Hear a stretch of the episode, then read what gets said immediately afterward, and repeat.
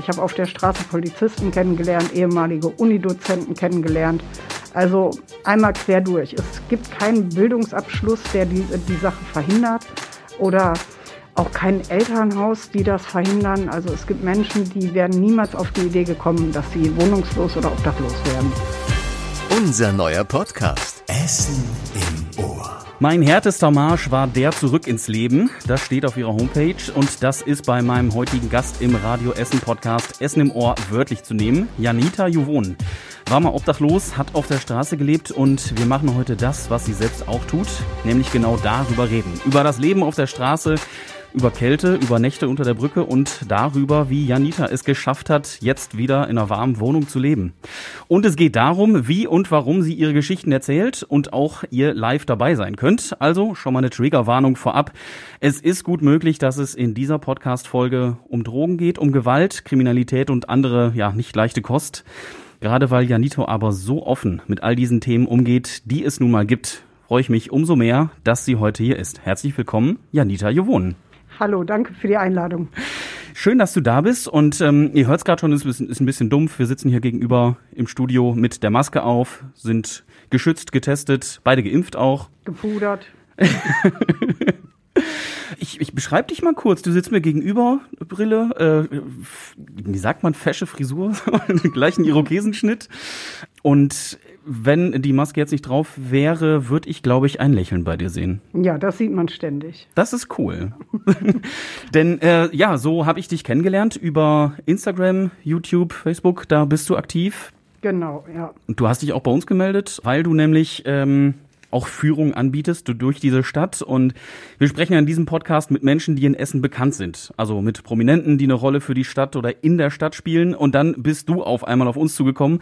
Und ich habe mir gedacht, verdammt, ja, gerade in der Innenstadt, da wird unser dieser Podcast ja auch nochmal an äh, bestimmte Orte geführt. Da gehören Menschen ohne festen Wohnsitz einfach zum Stadtbild dazu. Und deswegen sollten wir auch eine Stimme zu Worte kommen lassen. Und ich finde sehr cool, dass du heute diese Stimme vertrittst.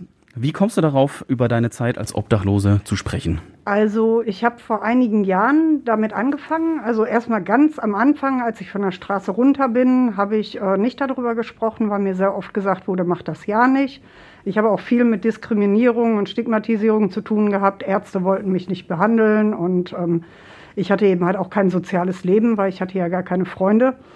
Und ich habe dann aber relativ schnell gemerkt, also relativ schnell nach drei Jahren, dass mir das nicht gut tut. Also ich saß alleine in der Wohnung, war nicht mehr obdachlos, hatte aber auch sonst nichts. Und ähm, dann habe ich festgestellt, dass ich gut darüber reden kann, dass mir das für mich auch besser ist, darüber reden, weil ich kann nicht 14 Jahre meines Lebens ähm, verschweigen und ich will es auch gar nicht.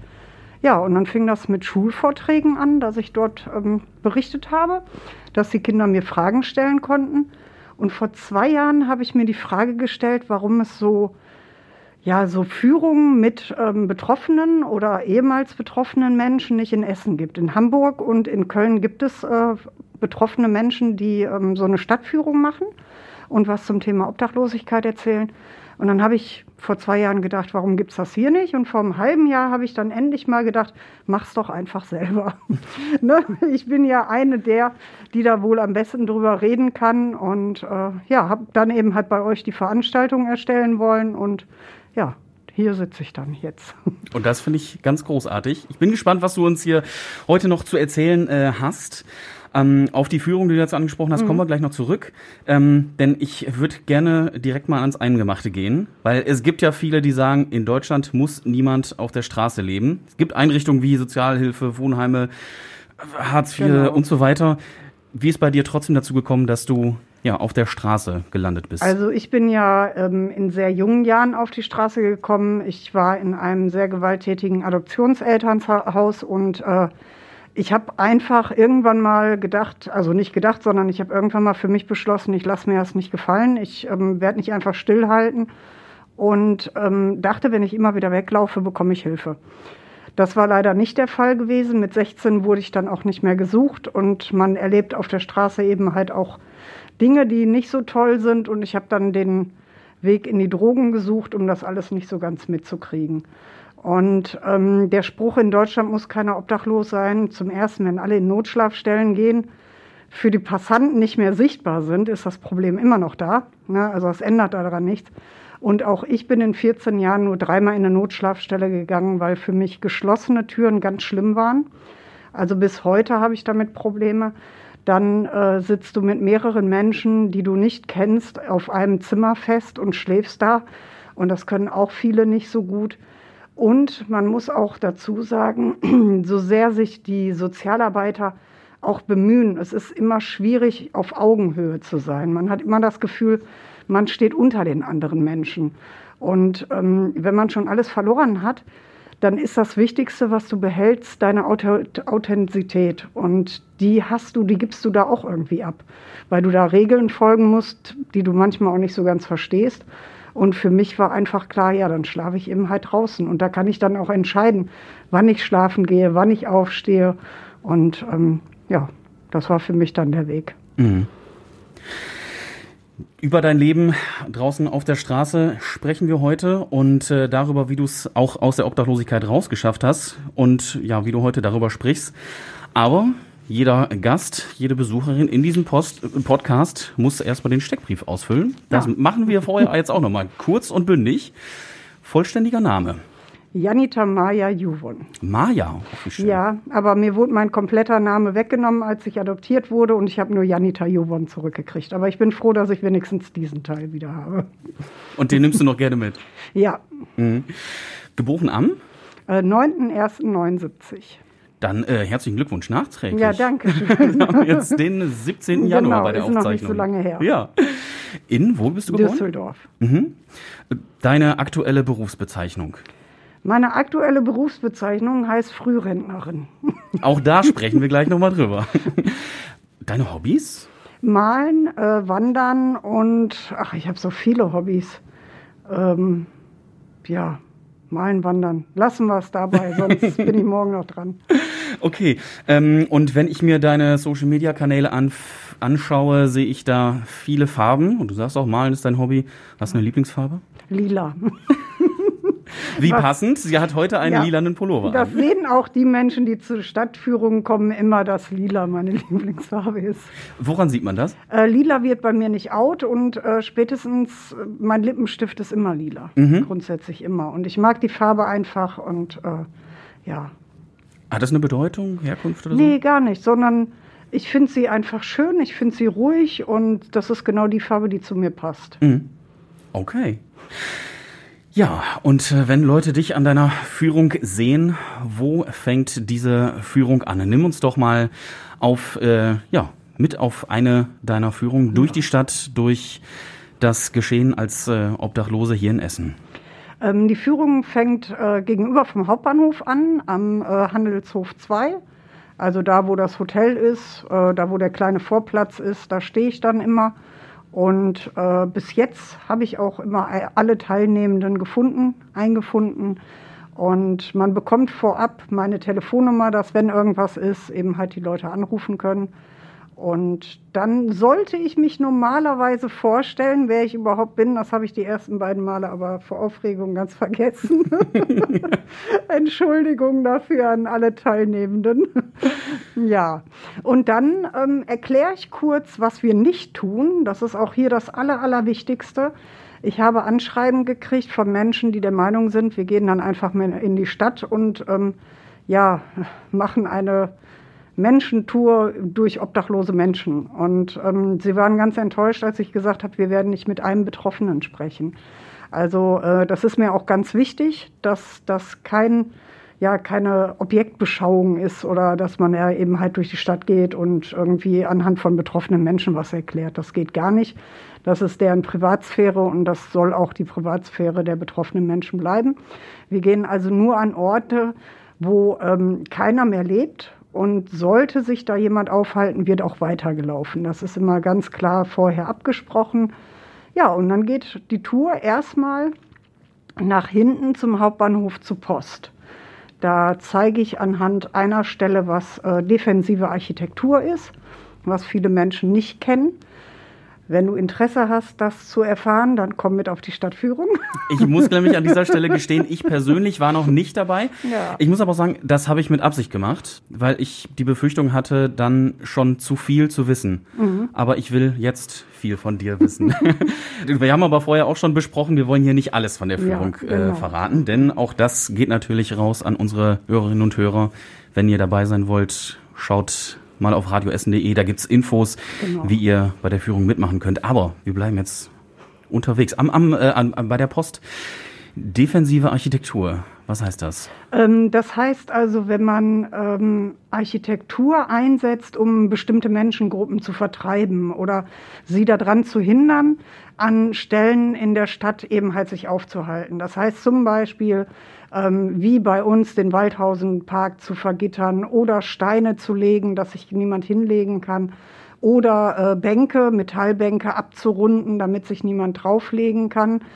Welches Problem ich immer dabei noch anspreche, ist, dass zum Beispiel extra Betonblöcke oder eben halt Metallbänke zu nehmen, die natürlich auch kalt sind, dass das nicht nur betroffene ähm, Menschen betrifft, also nicht nur obdachlose Menschen, sondern auch Menschen, die zum Beispiel nicht mehr so gut laufen können. Die können sich auch so gut wie nirgendwo mehr hinsetzen, weil es einfach unheimlich kalt ist oder ähm, ja einfach auch nichts mehr zum Sitzen vorhanden ist. Also das, diese Architektur, die betrifft uns alle. Und ähm, es kann ja auch nicht Sinn der Sache sein, dass man eben halt betroffene Menschen aus der Stadt, Stadt vertreibt, damit man das Problem nicht mehr sieht. Wir haben nun mal das Problem und das äh, kann man nicht lösen, indem man eben halt dafür sorgt, dass die betroffenen Menschen außerhalb der Städte bleiben. Wo warst du denn dann? Wo hast du deinen Tag verbracht? Ähm, ich habe, also ich war sehr viel in der Innenstadt. Es gibt betroffene Menschen, die gar nicht in die Innenstadt kommen. Das ähm, hat man jetzt durch Corona gesehen, dass da viele aufgetaucht sind, die man vorher noch nie gesehen hat, weil sie einfach keine andere Möglichkeit mehr hatte, hatten. Und ähm, ich selber war eben halt viel in der Innenstadt, jetzt Burgplatz, ähm, Kennedyplatz und äh, ja eben halt Waldhausenpark. Mhm. Waldhausenpark ist der Platz zwischen der Polizeiwache in der Innenstadt und der, jetzt muss ich selbst gerade überlegen, Rosenstraße, die zum Limbecker-Platz führt. Das ist, äh, Waldhausenpark ist in der Nähe vom Hirschlandplatz, von der U-Bahn-Haltestelle Hirschlandplatz. Und da gegenüber ist die Hauptwache und wenn man links runter geht, ist der Waldhausenpark, der jetzt im Moment umgebaut wird. Mhm. Und da habe ich eben halt lange geschlafen unter dieser Brücke. Hast du da den Tag oder auch nur die Nacht verbracht? Ähm, manchmal habe ich auch den Tag verbracht, dadurch, dass ich aber irgendwann mal drogenabhängig war, hat man natürlich jetzt nicht so die Möglichkeit gehabt, sich lange da aufzuhalten, wenn man irgendwie an Drogen kommen musste. Aber ähm, ich bin bis heute sehr froh, dass ich äh, dort einen Platz gefunden habe, wo ich ein bisschen geschützter gewesen bin.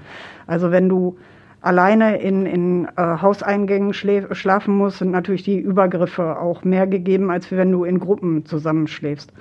Allerdings muss ich auch gestehen, dass ich im Waldhausenpark auch mal angezündet worden bin. Also so ganz ohne irgendwelche Vorfälle ist es auch nicht gewesen. Aber ähm, ja, ich hatte eben halt, bis er geschlossen hat, immer einen Platz, wo ich wusste, ich kann da hin. Mhm. Und du sagst geschützt, du, warst dann mit mehreren Leuten da. Genau, ja, Und ich bin gerade total schockiert, äh, angezündet. genau.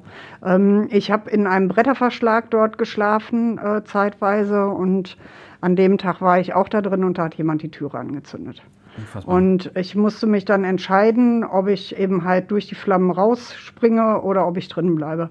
Und das, was ähm, sehr schlimm ist, das ist, dass dort private Sachen äh, verbrannt sind von meiner leiblichen Mutter, die man nie wieder kriegt. Aber ähm, weiter ins Detail gehe ich da auch nicht, weil das eben halt nicht so einfach ist. Mhm, das glaube ich gerne, ja. Da hast du, du hattest einen Bretterverschlag, hast da quasi deinen ja, Lebensmittelpunkt, wenn ich das so nennen darf, Genau. gehabt. Und ähm, ja, hast da übernachtet, tagsüber. Ich weiß nicht, ist man dann auf dem Kennedy-Platz oder wo schlägt man dann die Zeit tot? Also, wie du schon sagst, man schlägt irgendwie seine Zeit tot, aber man hat auch ständig irgendwie was zu tun. Also zum Beispiel ähm, musste ich regelmäßig zur postalischen Meldeadresse von mir, um nach Post zu gucken. Ich habe auch am Anfang öfters versucht, äh, eine Wohnung selber zu bekommen, bis ich es irgendwann mal einfach aufgegeben habe, weil das Problem ist, dass wenn die Vermieter die postalische Meldeadresse erfahren, dann bist du eh als Bewerber der Wohnung raus. In Essen oder auch in anderen Städten kennt man diese Adresse eigentlich. Und äh, dann musst du ja auch zu Behörden, musst deine Gänge machen.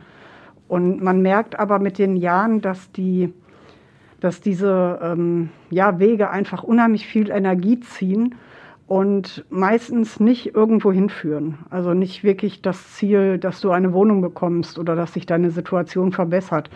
Und deswegen fängst du irgendwann mal an zu resignieren und gehst nirgendwo mehr hin. Also man wird wirklich depressiv auf der Straße.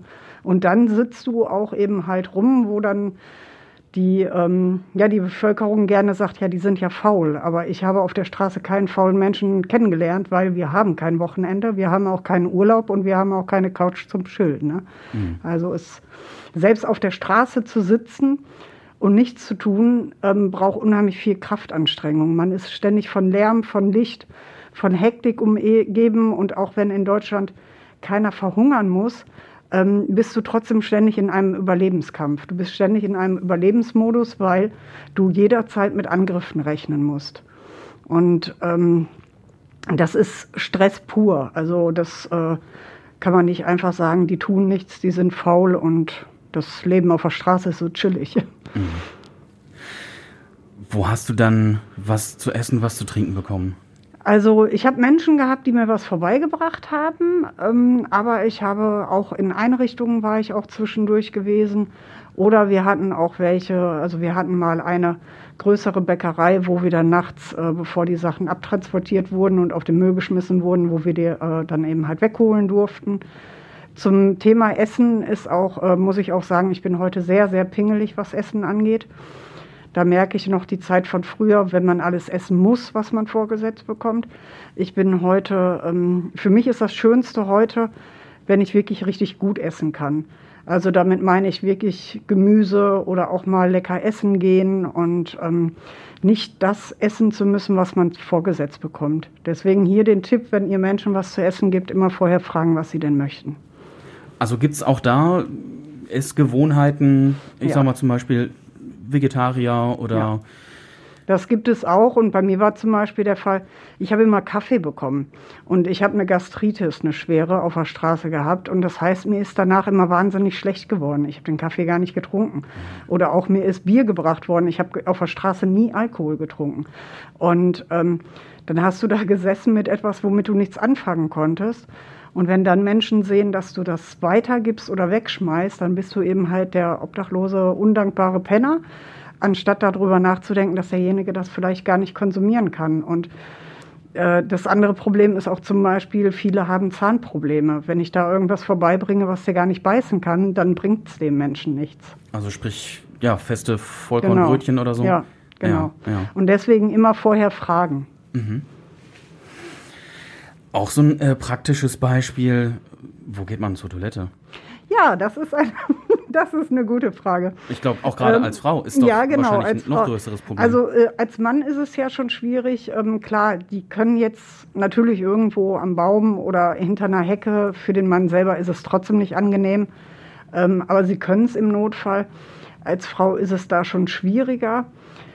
Wir haben ähm, an gewissen Stellen immer Menschen gehabt, die uns netterweise kostenlos äh, auf Toilette gelassen haben.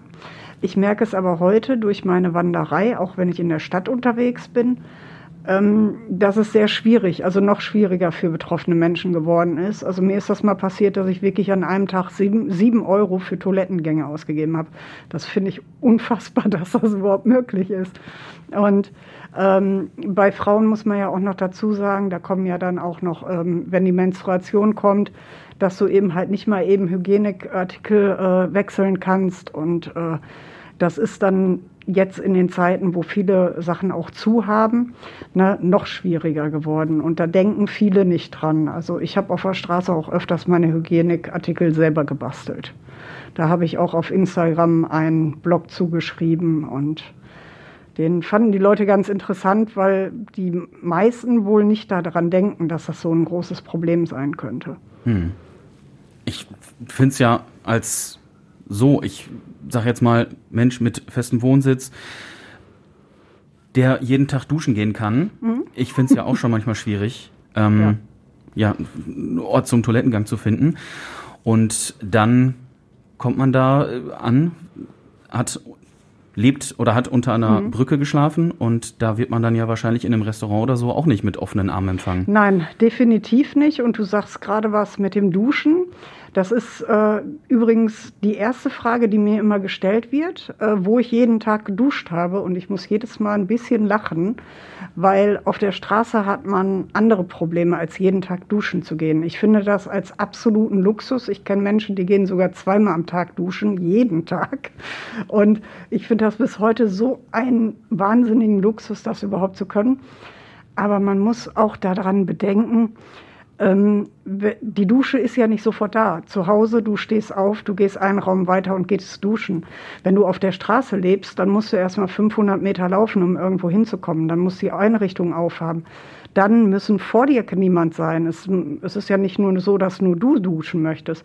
Dann gibt es Einrichtungen, die sagen, du musst deine Sachen vorher waschen oder wechseln. Das heißt, du brauchst noch mehr Zeit dort die du vielleicht gar nicht hast oder die du vielleicht auch dort gar nicht verbringen möchtest. Ich bin auch nicht gerne in Einrichtungen gewesen. Also mit Einrichtungen muss ich jetzt, jetzt nochmal fragen, mhm. meinst du sowas wie in Essen zum Beispiel kommt mir direkt der Raum 58 mhm. äh, in den Kopf, es ist eine Notschlafstelle. Ja. Ähm, solche Einrichtungen, wo man eben genau. zum Klo gehen kann. Oder zum Beispiel das Kaffeeschließfach oder sowas, was es gibt. Also, mhm. ne, da gibt es ja einige und es gibt Menschen, die können sich da ganz gut aufhalten. Ich habe auch einige gekannt, die haben wirklich den Tag da verbracht.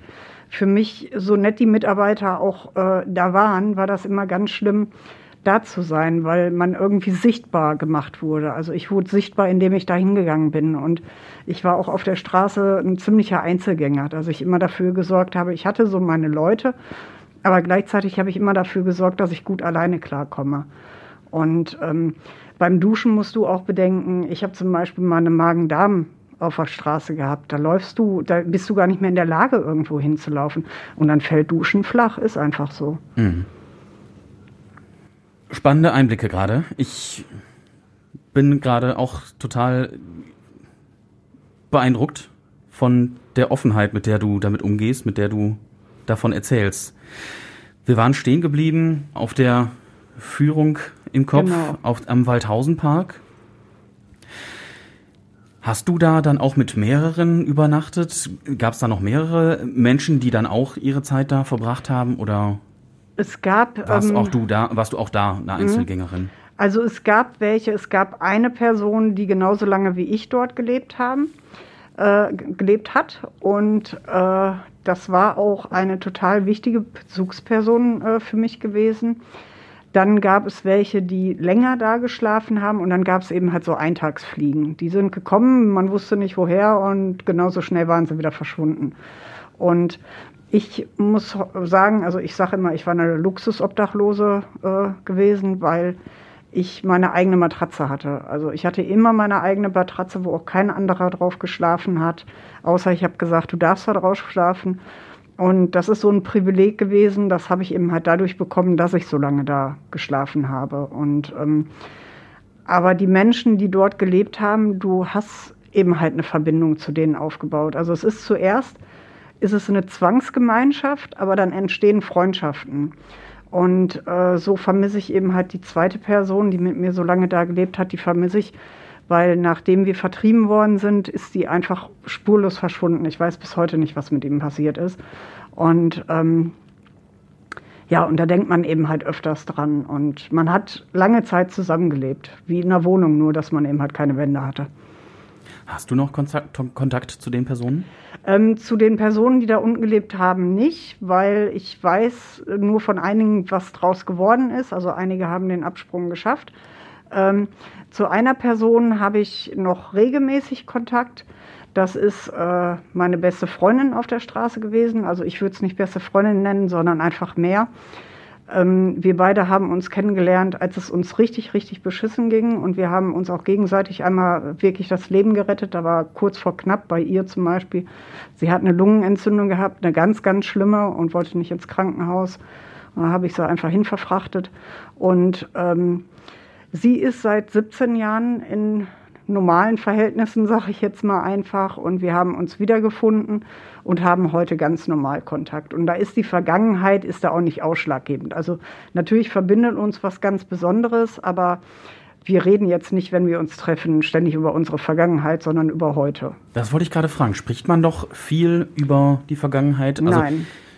Also es ist nicht so, dass wir das, ähm, dass wir es ausschließen. Wenn das Thema aufkommt oder jemand fragt, dann ist das in Ordnung. Wir haben auch so unsere Momente, wo wir uns angucken und einfach loslachen und keiner weiß warum, nur wir beide wissen das. Ne, das gibt es natürlich auch. Aber ähm, ja, also irgendwie ist die Vergangenheit ja auch, ja, nicht, ist eben halt vergangen. Es gibt Momente, da bin ich ganz froh, dass ich jemanden zum Reden habe, sei es jetzt bei ihr oder eben halt auch, wenn ich mal in Berlin bin, äh, wo auch ehemalige Betroffene dann da sind. Das ist einfach, weil ähm, du kannst mit einem Menschen, der immer eine Wohnung hatte, einige Themen einfach nicht besprechen. Also die können dir zuhören, die können auch sagen, ja, äh, kann ich verstehen aber sie können es nicht fühlen. Und somit stehst du immer auf der anderen Seite gefühlt und kommst nie ja so richtig an im wohnenden Leben. Also ich bin schon im wohnenden Leben, aber trotzdem habe ich immer das Gefühl, ich bin ein Alien. Also irgendwie habe ich einen ganz großen Teil, den wohnende Menschen erlebt haben, nicht erlebt. Und ich habe manchmal das Gefühl, dass das ja nicht eine Mauer, sondern ein Graben ist, den man nicht mehr überspringen kann. Also der, der einfach nicht zu ja, wiederzuholen ist. Das ist jetzt auch nicht auf die Betroffenen, also nicht auf die Gesellschaft zu sehen, dass sie da schuld sind, sondern einfach vom Gefühl her. Und wenn ich dann Menschen treffe, die selber betroffen waren, dann kann man eben halt einfach mal sagen, hör mal, ey, hast du das auch gehabt und wie ist es dir da ergangen? Und dass man eben halt einfach einen anderen Austausch hat. Und das fehlt einem manchmal. Mhm. Meinst du vielleicht auch die Zeit auf der Straße ist in Anführungszeichen einfach eine Erfahrung? Ja, definitiv. Also klar, eine ähm, Erfahrung äh, ist ja. es so oder so, die gehört zu deinem Leben, die ja. geht da nicht mehr raus. Ähm, aber dass du da auch Gutes rausgeschöpft hast. Ähm, ja, also ich muss, äh, ich bin auch in Schulklassen gefragt worden, ob ich was in meinem Leben bereue. Damit ist eben halt wirklich gemeint, dass ich damals immer wieder weggelaufen bin, dass ich gesagt habe, ich bleibe nicht hier und ähm, dass ich eben halt immer wieder rebelliert habe, wie man so schön sagt. Und ich bin einfach der Meinung, ich habe ähm, demonstriert auf ein gewaltfreies Leben als Kind. und äh, ja, und ich muss sagen, ich bereue es nicht. Ich denke, dass ich heute so bin, weil ich das erlebt habe und dass ich vielen Menschen dadurch auch helfen kann, dass ich darüber berichte. Weil ich höre immer zum Beispiel, ähm, Drogensüchtige werden nie clean. Heroinabhängige kannst du vergessen, werden nie clean. Ähm, und, oder eben halt obdachlose Menschen, die wollen gar keine Hilfe. Die schaffen das eh nicht, die wollen das nicht. Die leben alle freiwillig auf der Straße. Und ich kenne unheimlich viele, die es geschafft haben, die zum Beispiel heute clean sind oder die den Weg zurück in die Wohnung gefunden haben und die sprechen aber nicht darüber. Die sprechen nicht darüber, weil sie zum Beispiel krasserweise wirklich den, den, ähm, ja, den Lebenslauf fälschen mussten, um überhaupt Arbeit zu finden. Oder weil der Freundeskreis davon nichts wissen darf. Oder der Partner davon nichts wissen darf. Und, oder weil ihnen gesagt wird, dass sie dürfen da nicht drüber reden. Und ähm, ich bin einfach der Meinung, dass ja, das muss sich ändern. Es muss darüber offen gesprochen werden. Ich weiß nicht, warum jemand seinen Lebenslauf äh, lügen muss, wenn er Arbeit sucht, wenn er den Absprung geschafft hat. Das ist doch was Tolles. Warum soll ich dann lügen müssen, um in die Gesellschaft wieder aufgenommen zu werden? Mhm. Ich selber kenne das auch. Ich habe immer wieder Probleme, wenn eben halt meine Vergangenheit zur Sprache kommt, dass eben halt auch Ärzte sagen, selber dran schuld und so. Ja, toll, Leute, die rauchen, sind auch selber dran schuld und Menschen, die Fastfood essen, die sind auch selber dran schuld. Und wenn du zu viel äh, arbeitest, bist du an Stress auch selber dran schuld. Ne? Also, und ähm, ich möchte einfach, dass diese Stigmatisierung aufhört, auch selbst diese Stigmatisierung, die bis an dein Lebensende andauert. Also sie hört ja nicht auf, selbst wenn du es geschafft hast, sie hört nicht auf. Ich sag, wenn, wenn du am Boden liegst, dann gibt es Menschen, die auf dich drauftreten, weil sie sich dadurch besser fühlen. Und wenn du schaffst, da rauszukommen, dann gibt es wieder Menschen, die auf dich drauftreten, weil sie sich besser fühlen, wenn du auch wieder am Boden bist. Es ist also, egal wie du es machst, irgendjemand versucht immer zuzutreten. Und ich möchte vermeiden, dass ähm, noch Betroffene einfach keine Stimme bekommen. Und dass eben halt auch wirklich sichtbar wird, dass es mehr Menschen gibt, die äh, eben halt das zurückschaffen, den Weg. Und wie ich immer sage, es kann jeden treffen. Ich habe auf der Straße Polizisten, ehemalige Polizisten kennengelernt, ehemalige Unidozenten kennengelernt. Also einmal quer durch. Es gibt keinen Bildungsabschluss, der die, die Sache verhindert oder auch kein Elternhaus, die das verhindern. Also es gibt Menschen, die werden niemals auf die Idee gekommen, dass sie wohnungslos oder obdachlos werden. Und das ist eben halt auch das Gefährliche. Man sollte sich klar machen, dass einem das auch selber passieren kann. Du hattest jetzt vorhin gesagt, es ähm, gab einen, ja, eine Meldeadresse, die hier in Essen bekannt ist.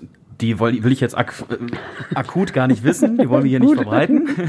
Aber ähm, was war das? War das auch eine, eine Hilfseinrichtung zum genau, Verständnis? Das war eine Hilfseinrichtung und ähm, du konntest, wenn du da gemeldet warst, konntest du da eben halt Post hinkriegen. Und das heißt, dass du eben halt auch ähm, Hartz IV beantragen konntest. Ja? Aber sie konnten auch deine ähm, Strafbescheide schicken, wenn du schwarz gefahren bist. Wie viele Was waren das bei dir? Äh, kann ich nicht mehr zählen. Aber ich war deswegen im Gefängnis. Drei Monate habe ich ohne Bewährung für Schwarzfahren gekriegt. Und ähm, das hat den Steuerzahler wohl viel mehr Geld gekostet als. Ne? Ja, es ist so. Es ist also, es ist, ähm, es ist ja verständlich, dass Schwarzfahren wirklich Mist ist. Aber wenn man kein Geld hat oder wenn es nachts so kalt ist, dass man mit der Bahn rauf und runter fährt, ähm, um eben halt irgendwie sich warm zu halten, dann bin ich der Meinung, sollte man denjenigen nicht noch ins Gefängnis stecken, weil ähm, das macht es nicht besser. Ne? Durchs Gefängnis ähm, wirst du kein besserer Mensch, der jetzt plötzlich nicht mehr schwarz fährt. Aber ist es im Gefängnis nicht warm? hm? Habe ich auch gesagt bekommen. Ich habe gesagt bekommen, dass ich doch straffällig werden sollte, dann komme ich ins Gefängnis und dann habe ich es warm. Das Doofe ist nur, ich kam immer im Sommer ins Gefängnis. Äh, doofes Timing. Ne? Und das ist natürlich ärgerlich. und die andere Sache ist einfach, ich höre, dass in Deutschland das Gefängnis oft mit Hotel verglichen wird. Mhm, deswegen frage also, ich. Ja. ja, nur weil in Gelsenkirchen es einen Tennisplatz und ein Schwimmbad gibt, was ich übrigens nie von innen gesehen habe, ähm, heißt das nicht, dass die geschlossenen Türen und besonders das Psychische, also die du musst dich ja auch mit den anderen Gefangenen äh, auseinandersetzen. Und jetzt werde ich ein bisschen vorsichtig, was ich sage. Äh, es ist enormer Druck im Gefängnis, auch was die Hierarchie angeht.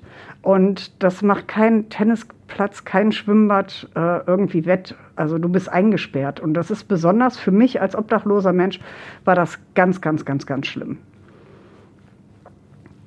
Du hattest schon gesagt, geschlossene Türen genau. sind für dich eine ist, ganz große ist Schwierigkeit. Ist bis heute ein Problem. Also wenn ich könnte, würde ich auch meine Wohnungstür auflassen. Mhm. ja, ist, ist so. Wie lange warst du auf der Straße? Fast 14 Jahre. Fast 14 ja. Jahre. Also mit 14 bin ich das erste Mal so auf die Straße gekommen und mit 27, Ende 27 bin ich dann wieder runter. Wie hast du das geschafft? Ja, wie habe ich das geschafft? Das werde ich so oft gefragt. Und wenn ich ein Rezept hätte, dann würde ich das jedem ausstellen. Ähm, ich weiß es selber nicht so ganz genau, aber ich erzähle immer eine Geschichte, die für mich so der Punkt ist, wo bei mir die Wendung kam. Also ich kam ins Krankenhaus, weil ich eine Thrombose im Bein hatte und mein Bein dreimal so dick war wie normal. Und ähm, ich war zu der Zeit nicht mehr krankenversichert, ich war nicht gemeldet, seit sechs Jahren nicht. Und äh, ja, ich habe mich aufgegeben. Ich habe knapp 30 Kilo noch gewogen. Ich habe mich komplett aufgegeben. Also ich habe mich auch nicht mehr gewaschen oder so, gar nichts mehr. Und ähm, ja, dann bin ich ins Krankenhaus gekommen und die Ärzte haben gesagt, äh, als sie mich in den OP geschoben haben, dass das Bein amputiert werden muss.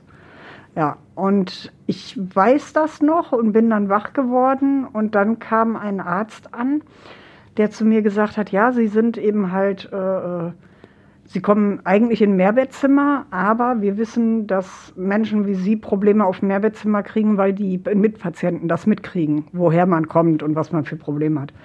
Und ob es nicht besser für mich wäre, auf ein Einzelzimmer zu kommen. und erstmal zur Ruhe zu kommen. Und da habe ich gesagt, ja, ist in Ordnung. Und irgendwie hat die ganze Station angefangen, sich um mich zu kümmern. Also die, der Sozialdienst kam, die haben mich angemeldet beim Jobcenter. Ähm, der Arzt kam, der hat gefragt, wie es mir geht, äh, was sie für mich tun können. Sie haben mir das, das äh, Fernsehen bezahlt, äh, was eigentlich bezahlt werden musste, damit ich das freigeschaltet kriege. Die haben mich einfach wie ein Mensch behandelt. Und das seit Jahren das erste Mal, dass mich jemand wie ein Mensch behandelt hat. Ich selber habe mich ja nicht mehr wie ein Mensch behandelt. Wenn du als Mensch, ähm, wenn du als Mensch nicht mehr wahrgenommen wirst, dann verlernst du auch irgendwann mal menschlich zu sein. Also ich bin zum Schluss auf der Straße sehr aggressiv geworden. Aus Stressgründen und weil ich eben halt gefühlt nur noch ähm, angegriffen wurde. Ja, und da habe ich dann das erste Mal erfahren, hör mal, ey, du bist doch was wert. Da ist jemand, hör mal, der gibt dich nicht einfach auf. Und die haben dann mich gefragt, ob ich ins Substitutionsprogramm kommen will, also Drogenersatzstoff, Methadon, Polamidon bekommen möchte und ähm, haben dafür gesorgt, dass ich sofort einen Platz bekommen habe. Leider konnte ich mich bei diesen tollen Menschen nie bedanken. Zum ersten, mein Zustand hat es nicht zugelassen, dass ich mir die Namen gemerkt habe. Und zum Zweiten, das Krankenhaus hat zugemacht. Das war das Bethesda Krankenhaus damals. Und äh, ja, mir tut es bis heute leid, dass ich mich nicht äh, ja, ähm, bedanken konnte und dass ich nicht zeigen konnte, was draus geworden ist. Dass man da eben halt gesagt hat, hör mal, da gucken wir jetzt mal, dass wir was machen können. Und das war so der Moment, wo ich ähm, angefangen habe, ja, irgendwie für mich der Absprungmoment. Es hat noch Jahre gedauert, bis dann wirklich auch meine eigene Wohnung kam und so. Aber es war eben halt der Anfang vom Ende. Dieses Programm, wo stand das, wo fand das dann statt? Ähm, das war bei einem Privatarzt ähm, in Borbeck gewesen. Aber es gibt eben halt auch hier in Essen größere Einrichtungen, die äh, solche Programme anbieten. Das heißt, du bist dann aus dem Krankenhaus gekommen mhm. und bist dann wieder auf die Straße? Nee, da haben sie gesagt, äh, sie würden mich erst entlassen, wenn ich was Vernünftiges zum Wohnen habe. Und auch für sie hieß das Vernünftige keine Notschlafstelle. Also in einer Notschlafstelle wäre ich auch nicht clean geblieben. Also das, da hätte ich auch sofort wieder angefangen. Und dann habe ich ähm, bei einem Bekannten konnte ich dann unterkommen und da bin ich dann hin. Ja, jetzt genau, trink mal einen Schluck Wasser. du hast dann bei dem Bekannten gewohnt und der hatte dann aber Kontakt zu dir, obwohl du bis zu dem Zeitpunkt noch auf der Straße gelebt hast. Und du konntest dann von da aus zu der Arztpraxis und äh, genau. deine, diese Programme mitmachen und durchziehen. Ja, genau. Hm. Und das habe ich dann auch äh, das habe ich dann auch gemacht. Ich bin vor acht Jahren, bin ich aus dem Programm aber raus. Also man kann das auch ein Leben lang bekommen. Da ich als langzeitabhängig gelte, hätte ich das auch bis an mein Lebensende äh, bekommen können. Ähm, ich habe mich allerdings dazu entschieden, ich möchte auch keinen legalen Dealer haben, sondern ich möchte wirklich clean werden. Und ich hatte ähm, dann wirklich den Moment, meine leibliche Mutter ist gestorben und wir kommen eben halt äh, aus Finnland. Und äh, meine leibliche Mutter ist eben halt in Finnland gestorben und ich wollte nach Finnland fliegen und das war ein unheimlicher Aufwand, überhaupt das Land verlassen zu dürfen. Und da habe ich dann eben halt beschlossen, ich werde clean und dass ich hinfliegen kann, wo ich will, wenn mein Portemonnaie das zulassen würde. ähm, ja, und das habe ich dann auch vor acht Jahren durchgezogen. Also da habe ich dann auf, äh, bin ich dann rausgegangen. Also ich gelte jetzt wirklich als komplett clean. Mittlerweile sogar als geheilt, glaube ich, habe ich letztens noch gehört, wenn man vier Jahre äh, wirklich clean ist. Mhm. Und ich habe vor sechs Jahren dann noch beschlossen, ich höre auf zu rauchen. Habe das dann auch noch gemacht. wenn schon, denn schon. Also in der Richtung auch ein Glas Wein, Alkohol oder so? Nein. Alkohol war noch nie mein Problem gewesen. Also wie gesagt, auf der Straße habe ich überhaupt keinen Alkohol getrunken. Ich mochte das Zeug überhaupt nicht. Aber ich habe bei vielen Menschen mitgekriegt, ähm, dass eine Suchtverlagerung zum Alkohol entsteht. Alkohol ist eine legale Droge und für mich auch eine gefährliche Droge, weil sie eben halt legal ist und weil sie viel verharmlost wird. Und ähm, ich habe für mich beschlossen, ich habe keine Lust, ständig zu kontrollieren, ob ich ein Suchtproblem entwickle zum Alkohol. Und da ich eh ganz selten nur getrunken habe, habe ich gesagt, dann lasse ich es ganz bleiben. Und seitdem bin ich Anti-Alkoholiker komplett Und sobald ich ein Weinglas trinken würde mit Alkohol drin, dann wüsste ich, ich hätte ein Problem. Ich habe beschlossen, wenn ich schon nicht an Heroin sterbe, möchte ich auch nicht an Alkohol sterben. also das ist mir einfach, die Gefahr ist mir einfach zu groß. Ja. Aber es ist faszinierend, ähm, dass in der Gesellschaft, also was auch immer Gesellschaft heißt, dass man ähm, erklären muss, warum man nicht trinkt, aber nicht erklären muss, warum man trinkt. Verrückt, oder? Ja, absolut. Mhm. Ja, bin ich, bin ich ganz bei dir. Du hast den Ausstieg geschafft. Du hattest Hilfe. Was würdest du Menschen sagen? Was würdest du Menschen raten, die noch auf der Straße leben? Hast du noch Kontakt zu denen? Ich habe eine Zeit lang habe ich Menschen Betroffene auf der Straße begleitet zu Ämtern. Das kann ich allerdings ähm, von meinem Gesundheitszustand her nicht mehr. Wir hatten das vorhin, ich kann nicht lange stehen. Und ähm, die andere Sache ist auch, äh, in meinem privaten Bereich hat Thema Obdachlosigkeit und Sucht überhaupt keinen Platz. Gar nicht. Also ich muss das für mich auch wirklich strikt trennen. Mm, und das ist irgendwann mal, war das nicht mehr so ganz zu trennen gewesen.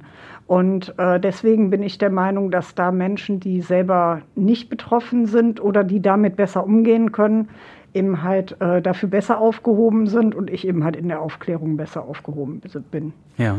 Und Menschen würde ich raten, ja, das ist schwierig. Ähm, ich würde sehr wahrscheinlich alle Sätze jetzt anwenden, die mir damals auch gesagt wurden und wo ich aggro drauf geworden bin, weil sie in der Situation einfach sich wirklich so dumm anhören. Was man wirklich braucht, es ist unheimlich viel Geduld.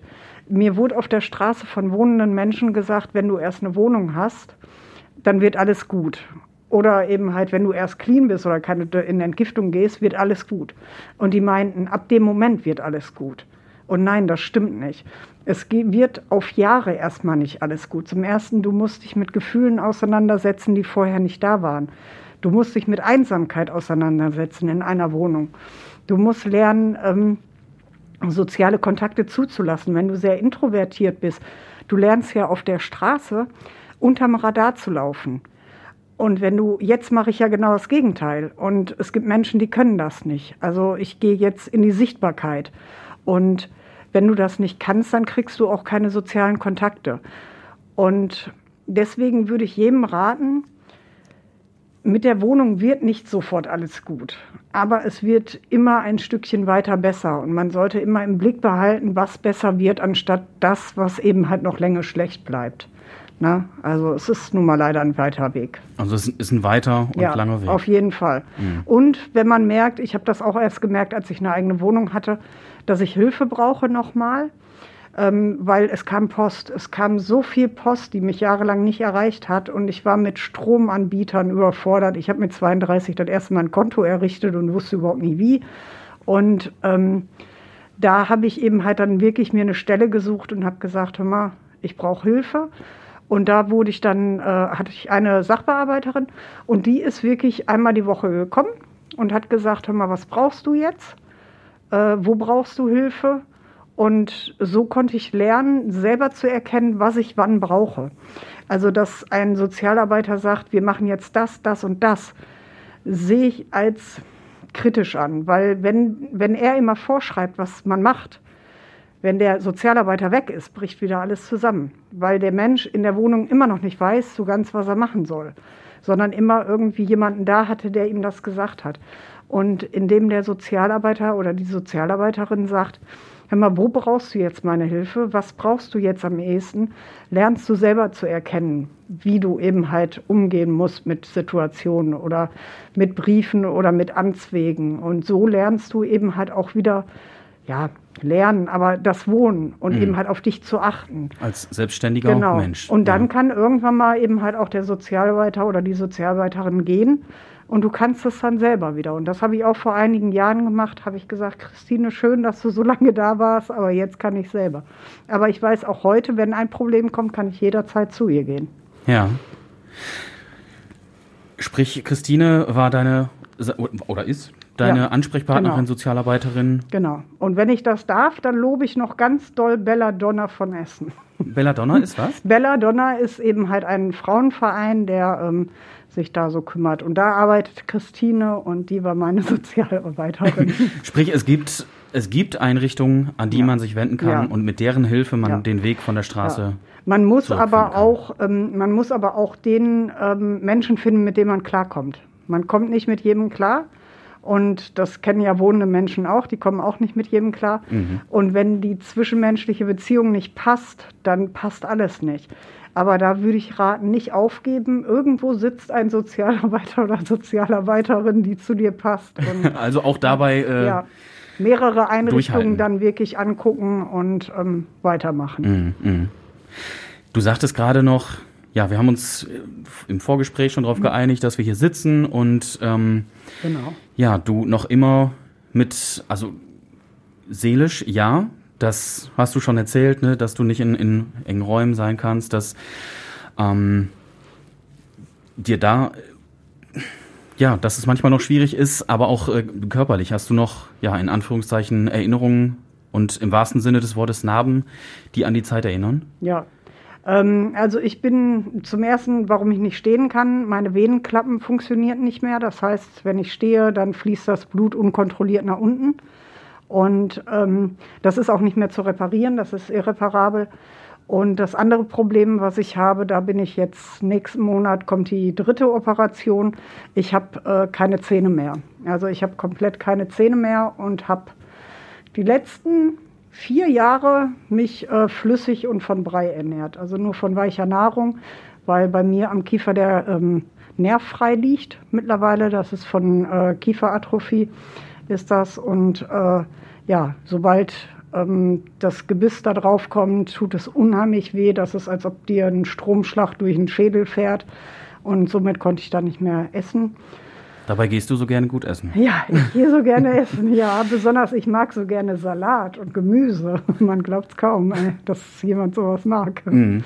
Dann ist doch auch das, vermute ich mal, eine, ja, eine warnende Erinnerung, dass sowas nicht nochmal passieren sollte. Ja, ja, auf jeden Fall.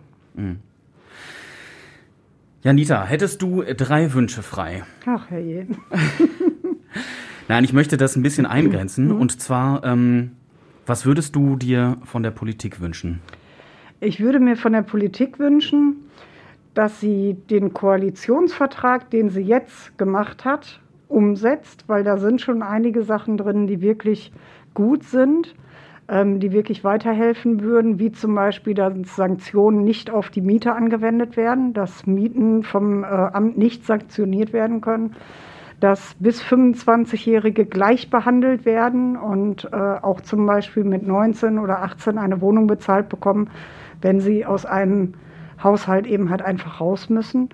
Ähm, dann, ja, das Bauproblem. Wir haben Sozialwohnungen, die alle auslaufen, na, die ähm, vor ein paar Jahren gebaut wurden. Und wir haben ein bisschen verschlafen, neue zu bauen. Es wird zwar jetzt gebaut, aber zu wenig. Also es ist immer noch zu wenig, was passiert, dass ähm, auch Menschen, also es ist ja nicht so, dass nur Hartz-IV-Empfänger wenig Geld haben. Es ist ja auch die Mittelschicht, die mittlerweile wirklich Probleme hat, in einigen Gebieten eine Wohnung zu finden. Und wenn die rausfallen für den ähm, Wohnberechtigungsschein, aber sich auch gleichzeitig die Miete nicht leisten können, obwohl sie über dem Wohnberechtigungsscheingrenze liegen vom Gehalt her, ja, dann haben die Pech gehabt. Und genau die kriegen auch gerade immer mehr Probleme und auch die sollte man eben halt beachten. Man sollte generell nicht immer dieses Wohnungslosen- und Obdachlosenproblem zu dem Problem der einzelnen Person machen. Und Ja. da muss auch die Politik hin. Zweiter Wunsch, was würdest du dir von den Menschen wünschen, die Obdachlosen begegnen? Ja, dass sie das auf Augenhöhe tun. mein Lieblingswort. Ähm, ja, und dass die Menschen wahrnehmen, es ist immer so einfach gesagt, die sind selber dran schuld. Ne? Ähm, aber äh, dass die Menschen wahrnehmen, dass dieses Problem, größer werdende Problem von Wohnungslosigkeit und Obdachlosigkeit, dass es dass, äh, ein gesellschaftliches Problem ist. Wir haben eine Leistungsgesellschaft, die immer mehr Menschen abhängt. Und äh, solange du was leistest, funktionierst du irgendwie. Wir haben immer mehr mit Suchterkrankungen zu tun, zum Beispiel Alkoholismus oder Spielsucht. Die Menschen arbeiten natürlich noch weiter, aber irgendwann mal funktioniert das nicht mehr. Oder wenn Menschen ähm, versuchen, die ganze Zeit zu arbeiten, mitzuhalten und dann kommt ein Moment im Leben, wie der Partner stirbt ähm, oder andere Sachen, dann bricht alles zusammen. Und diese Menschen müssen wir einfach auch mitnehmen. Wir können nicht sagen, dass nur Menschen wertvoll sind, die leisten können, mhm. weil jeder von uns kann mal nicht leisten und ähm, ja, dass wir uns gegenseitig stützen. Ja. Und wenn ich Wohnungslosen in der Innenstadt begegne? Dann, wie gesagt, ähm, wenn man da was gibt, äh, fragen, was sie haben möchten und auch nicht äh, zu meinen, dass man entscheiden muss, ob man Geld gibt oder nicht. Also dass man sagt, ich gebe kein Geld, weil die nehmen eh nur Drogen. Es ist, ähm, es gibt mehr Sachen auf der Straße für Geld, was man äh, braucht, wie zum Beispiel Toiletten oder eben halt sich auch mal selbstständig eine Zeitung zu kaufen oder irgendwo anrufen zu können, als dass man das Geld immer nur für Drogen ausgibt. Und selbst wenn man das tut, hat man nicht zu entscheiden, welche Bewältigungsstrategie der Mensch in dieser Situation macht. Das ist eben halt auch wieder Augenhöhe. Der Mensch ist erwachsen und ähm, ja, man wird ihn nicht retten können, indem man kein Geld gibt. Mhm. Und was würdest du dir von Wohnungslosen wünschen? Dass auch sie die Hemmschwelle zu der wohnenden Gesellschaft ähm, wieder abbauen. Also wir haben auf beiden Seiten eine Hemmschwelle, dass man nicht mehr weiß, wie man miteinander umgehen soll. Und ich als Betroffener kenne das auch. Ich habe auch so meine Sprüche gegenüber von wohnenden Menschen gehabt. Und ähm, ja, dass man als betroffener, obdachloser Mensch ja vielleicht auch anfängt, ohne jetzt aggressiv oder so, aber seine Stimme zu erheben. Mhm. Dass man sich auch wieder sichtbar macht, dass man nicht eben halt unsichtbar wird. Und das ist unheimlich schwer, das weiß ich. Aber ich glaube, das brauchen wir, damit wir auch merken, was die Menschen brauchen. Janita, ich danke dir ganz, ganz herzlich. Und jetzt haben wir anfangs so viel über deine Führung gesprochen. Ja. Jetzt kommen wir so langsam zum Schluss dieser absolut, absolut spannenden und aufregenden Podcast-Folge.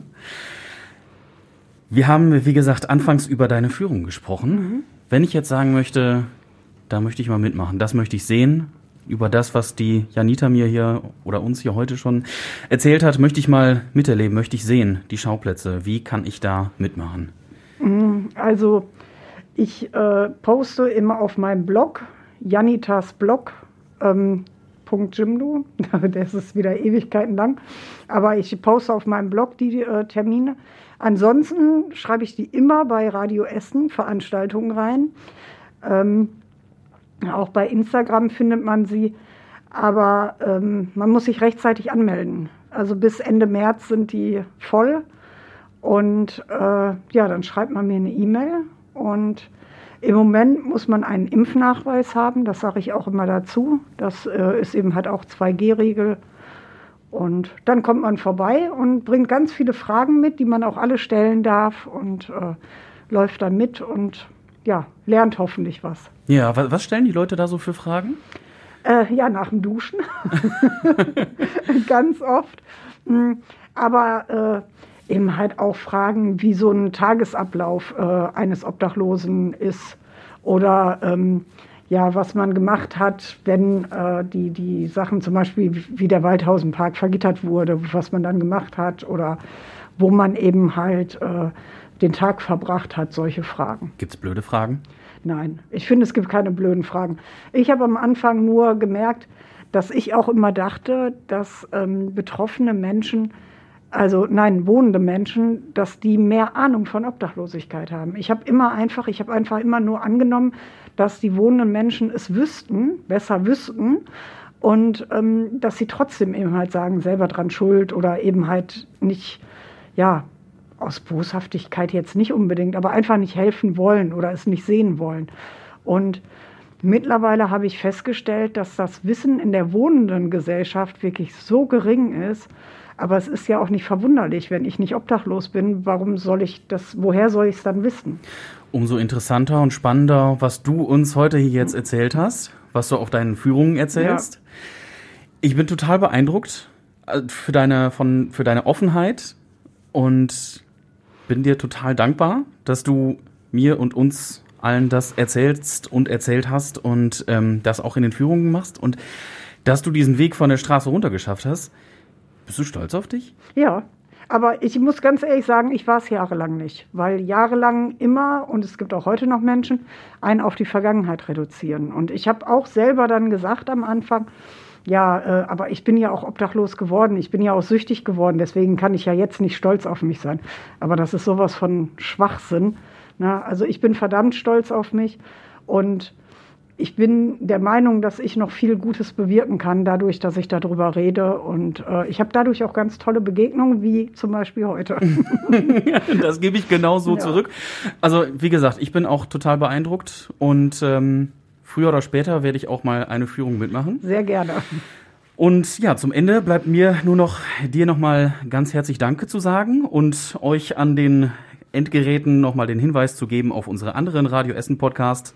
Äh, Redebedarf zum Beispiel, den Wochenrückblick mit Tobias Stein und Joshua Windelschmidt ist immer ein verrückter Wochenrückblick. Und dann gibt's den Tag in fünf Minuten, jeden Tag abends die Nachrichten des Tages nochmal kompakt zusammengefasst. Mein Name ist Fabian Schulenkorf. Ich sag vielen Dank fürs Zuhören. Vielen Dank nochmal, Janita. Gerne. Für ja, deine Offenheit und äh, all deine Informationen und Geschichten. Und sag für heute alles Gute, bis zum nächsten Mal. Ciao. Tschüss. Essen im Ohr. Der Podcast Talk von Radio Essen.